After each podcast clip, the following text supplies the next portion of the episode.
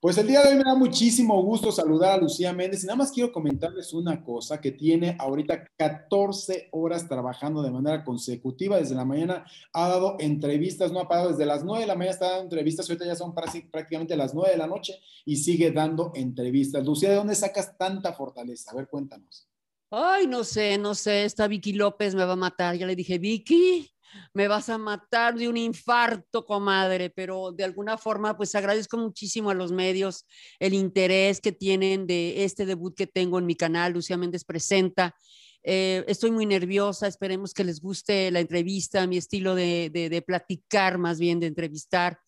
Y me tocó Frida Sofía, que realmente, pues eh, la quiero mucho. Es una niña que la conozco desde, desde chiquita y cuando jugaba con, con, Pedro Antonio, almohadazos y terminaban las almohadas y las plumas en todos lados. No, no, no, un, un, un, desmadre. Discúlpeme la palabra, pero era un desmadre el que armaban los dos y, y muy linda, siempre muy tierna, siempre inteligente desde niña y en este momento de su vida, yo no voy a decir absolutamente nada en la entrevista porque lo tengo súper prohibido por el productor ejecutivo, aunque yo sea la productora general, pero tengo que respetar a Omar de, que me dice, no vayas a decir nada porque pierde toda la expectativa, pero creo que va a ser una, una entrevista diferente, va a ser una entrevista en la cual vamos a ver a una Frida muy especial, pero muy, muy especial. Oye, a ver cómo se da eh, este acercamiento y por qué empiezas tú tu canal este, con Frida Sofía. A ver de qué manera te surge la idea. Me surge la idea porque hablo con Alberto Gómez, estaba manejando un proyecto de Frida Sofía y yo le pedí a Beto que, yo quería entrevistar a Frida. Inclusive hasta le dije, Beto, me gustaría hacer un dueto con Frida, fíjate. Y me dijo, va, qué padre, que no sé qué. Entonces, Mm, surgió esto de que eh, Beto habló con Frida y Frida aceptó hacer la entrevista porque siempre desde chiquita ha habido mucha química, no la, eh, no la volví a ver tan seguido, pero siempre, siempre me ha caído bien, ha, habido su conexión a internet, es, eh, está pasando algo con la conexión. ¿Está bien? Sí, sí, ¿está bien? Sí, está bien, está bien. Al principio se paró, pero está muy bien ahorita, vas muy bien. Ah, bueno, y luego. Ok. Entonces, como hay buena vibra, como hay buena química, como hay eh, pues un instinto maternal también. Frida tiene 29 y Pedro Antonio tiene 32. Entonces, yo la veo como, como, pues como, como una madre, ¿no? Como hija, como, como alguien que realmente eh, puedo preguntarle y, charlar con ella de una manera padre y abierta y también ella diciendo cosas fuertes, pero en, un, en ningún momento sintió una agresión o sintió un amarillismo o sintió algo que yo quisiera sacar un provecho. Y así surgió, así surgió que le hice la entrevista a Frida y ha gustado mucho el, el promocional de cómo lo llevamos, de cómo cotorreamos las dos y cómo se abrió Frida, como me habló y me dijo sus emociones, sus sentimientos, su vida. Es una chica muy creativa, es inteligente Frida, muy inteligente. Oye, ¿y hace cuánto tiempo le hiciste esta entrevista, Lucía? No voy a decir exactamente hace cuánto tiempo hice esta entrevista. No voy a decir absolutamente nada. Oye, y ese promocional que sacaron, Lucía, cuéntame un poco, sacaron un extracto nada más de lo que viene de la... bueno, pregúntame mejor a mí, platícame mejor a mí qué te pareció. Pues a mí ese extracto me pareció muy interesante porque ella finalmente habla y reconoce también esa parte de ella de que pues ha tenido varias diferencias con la mamá, ¿no? También a eso es importante porque es una de las partes que te narró durante esta entrevista. ¿Cuánto va a durar la entrevista, Lucía? Dura como una hora. Una, hora. Oye, y ahora tú dices que, que tienes gran, bueno, la ves incluso como una hija porque fue muy cercana también a, Pedro Antonio, te jugó con él y, demás. ¿Tú cómo ves ahorita esta parte mediática que se está viviendo, también esos problemas entre familia, Lucía? Pues mira, la verdad es que quiero mucho a la Pinal, quiero mucho a Alejandra, quiero mucho a la Pasquel, me agarras un poco como en medio. La verdad, quiero mucho a la familia. Yo Enrique Guzmán no lo conozco, nunca lo he tratado. Digo, lo conozco, pero nunca lo he tratado. Y pues siento que, que es muy fuerte el momento mediático, pero la verdad va a salir y la verdad te hará libre. No sé cómo se va a manejar, ni, ni qué va a caer, ni qué va a suceder, pero creo que la verdad siempre cae al final. Exacto, como tú dices, es esa verdad que todo el mundo pues eh, también está esperando a raíz de que se hizo público, claro, porque si no se hubiera hecho público, pues nadie esperaría nada de algo que no sabemos. Pero ahora que se hizo público, pues todo el mundo espera que realmente, como dices, que la verdad caiga nada más, ¿no? Sí, que la verdad caiga y que, bueno, las cosas se presenten como se tienen que presentar, pero creo que la verdad te hará libre, como dice la Biblia, y eh, la verdad, ya sea de Frida o sea del otro lado, prácticamente va a ser la que va a reinar.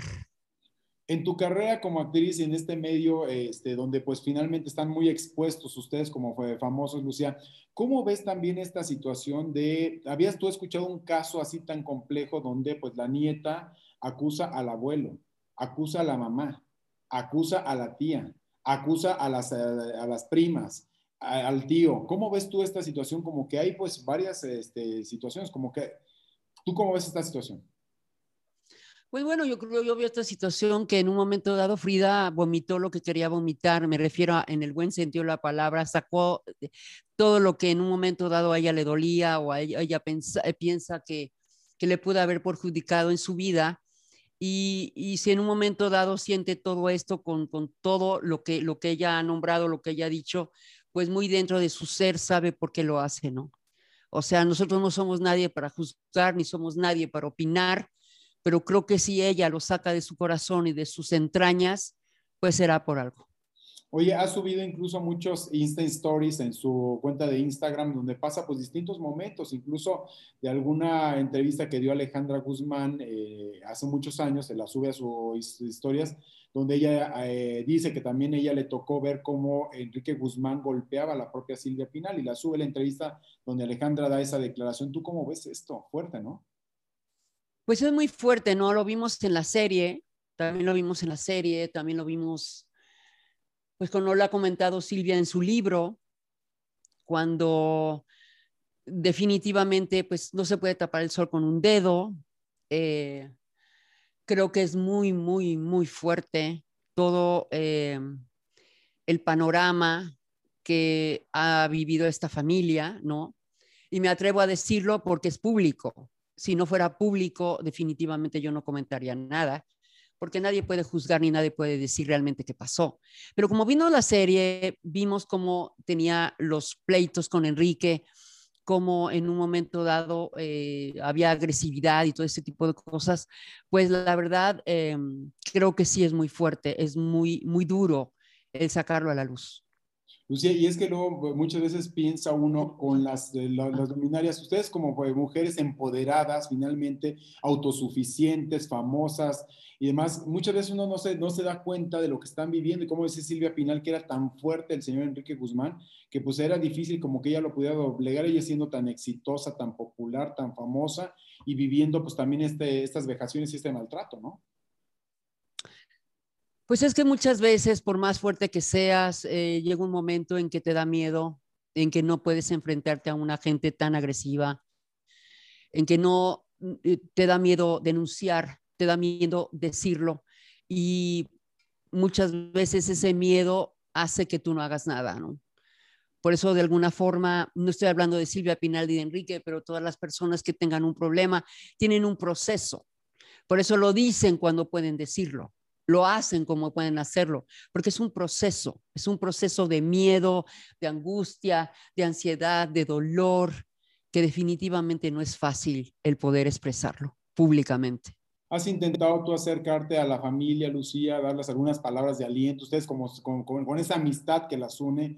No, la verdad que he respetado ese momento. Yo he respetado todo lo que ha pasado porque es, es algo muy delicado, es, es algo muy personal que definitivamente creo que tiene que agarrar el río su cauce y en un momento determinado no es correcto que ahorita yo le hable a la Pasquel o no. Yo eh, esperaré un poco a que sucedan las cosas, a que pasen las cosas y entonces trataré de hablar con ellas. ¿Harías un juicio de valor tú en esto de a quién le crees o tú no entras dentro de ese juego, Lucía? No, yo no quiero opinar. Yo no quiero opinar absolutamente nada. Yo solamente te quiero decir que la verdad te hará libre que la verdad caerá al final y que la verdad es la que va a prevalecer. Es todo lo que te puedo decir, Marco. Regresando al canal, esa es la primera. ¿Cada cuándo vamos a tener una entrevista de Lucía Méndez en este canal? Jueves, todos los jueves a las 2 de la tarde por YouTube en Lucía Méndez TV. Vamos a tener Lucía Méndez Presenta. Va a ser una entrevista por semana a diferentes personajes, no solamente artistas, también periodistas, también investigadores, también eh, mm, este, sexólogos, de todo, vamos a tener de todo. O sea, definitivamente creo que es muy interesante también el poder aprender cosas que te puedan llamar la atención, que te entretengan y no nada más sea el hecho de, de tratar de sacarle al famoso eh, cosas como para tener audiencia, ¿no? Yo creo que también la gente está interesada en tener otro tipo de concepto. Lucía, ¿cómo ves que mucha gente pues también reconoce eh, ese gran valor de que te estrenes como youtuber también? Dicen, ¿cómo puede? Porque mucha gente decía, ¿por qué no se fue con una televisora para que pudieras eh, presentar su proyecto? Ella que tiene un nombre, tiene una, una, eh, una popularidad, tiene un engagement, ¿por qué decidió ella hacerla, hacerlo ahora en un canal de YouTube y estrenarse como youtuber? Porque de alguna manera creo que lo más importante en este momento son las redes o sea, la televisión es maravillosa, pero tiene un cierto público nada más. Esto es mundial. Esto es realmente llegar a todas las edades, a todos los públicos. Dicen que la gente mayor ya no, no se mete en las redes. Claro que se mete en las redes. La gente mayor está tomando clases, la gente quiere entrar, la gente quiere estar al día. Y meterme a las redes en primer lugar es como romper un esquema dentro de mí y poder estar con las nuevas generaciones, poder estar con este nuevo movimiento, poder estar fuera, dentro y no fuera de lo que hoy por hoy es lo que está reinando, las redes.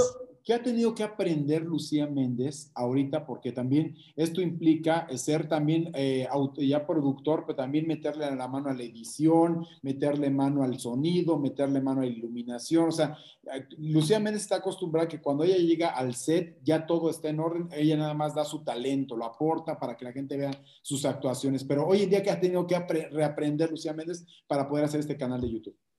No, la verdad que siempre he sido productora de mis, de, mis, em, eh, de mis shows. Acuérdate que yo he sido productora, productora ejecutiva de todo. Yo checo todo. Yo independientemente de que sea artista y que llego y canto, pues eso hago cuando, cuando en un momento determinado, este, me contrata alguien y, llega eh, mi hermano Abraham y pone todo, y el rider y el esto y el otro, pero todo eso, todos los shows que ustedes ven son pensados por mí, el concepto es mío, qué es lo que quiero, a dónde quiero la canción, aquí voy a salir volando como Lucía Méndez en escena, o sea, todas mis ideas, a mí me gusta mucho producir. En este momento tengo un gran equipo, un productor ejecutivo, tengo mucho apoyo de mi familia, tengo mucho apoyo de todos y de alguna manera yo soy la que dice la última palabra, pero yo no puedo ser la mujer orquesta. Tiene que haber, obviamente, un director que sepa hacer programa de redes, eh, un community manager que sepa llevarlo. Eh, yo, el checar, esto no me gusta, está colgado, métele la edición, esta pregunta no, no, me, no me parece tanto.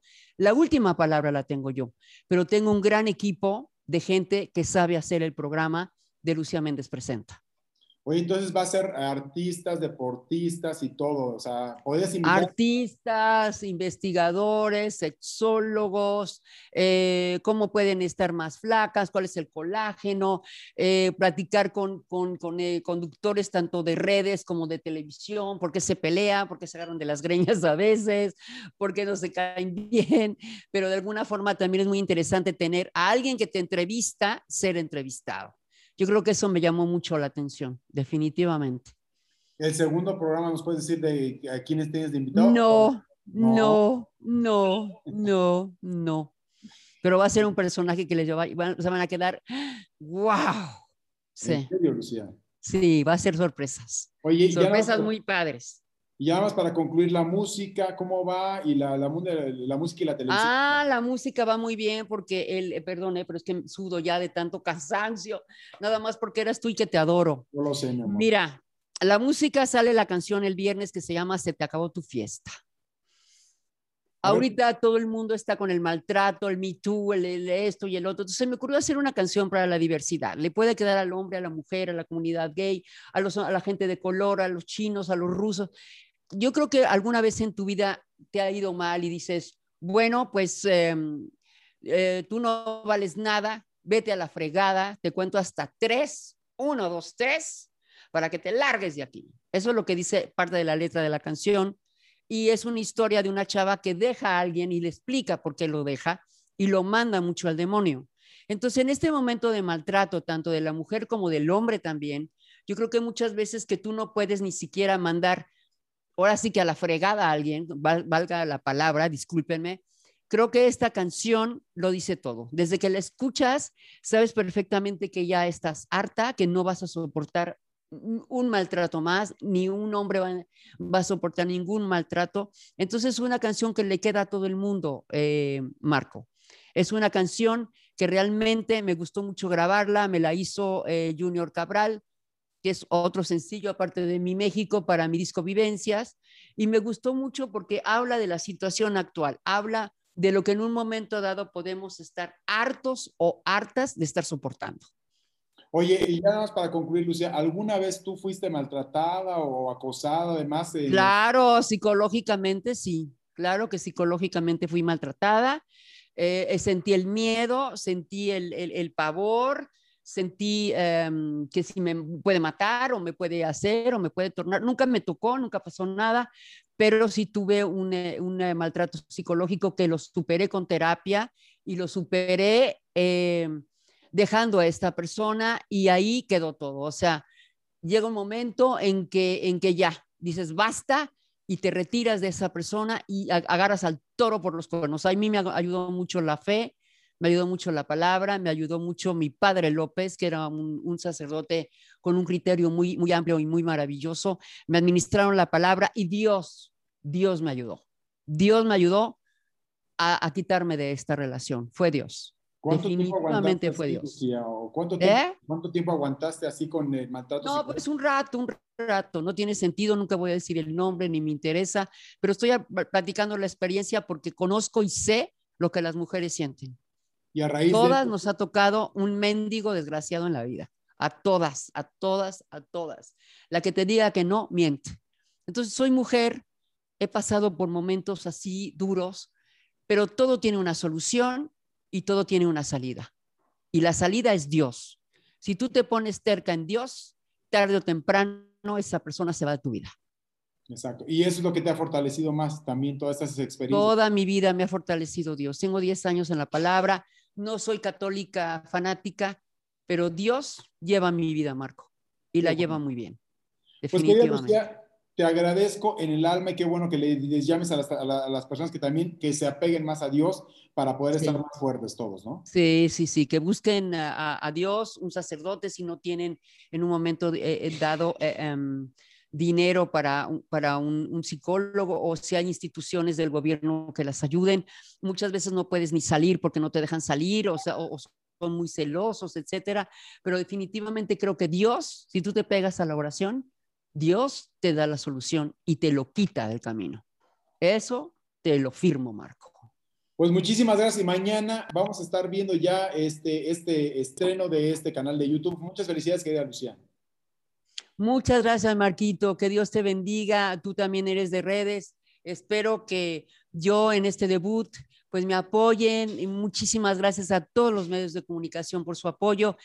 Y mañana pues veamos esta entrevista diferente a, Frida Sofía. ¿Vale? Vale, muchas gracias. Buenas noches. Gracias, querida Lucía. Gracias, mi amor. Gracias. Un beso al público y que Dios los bendiga. Muchas gracias, Marco. Gracias.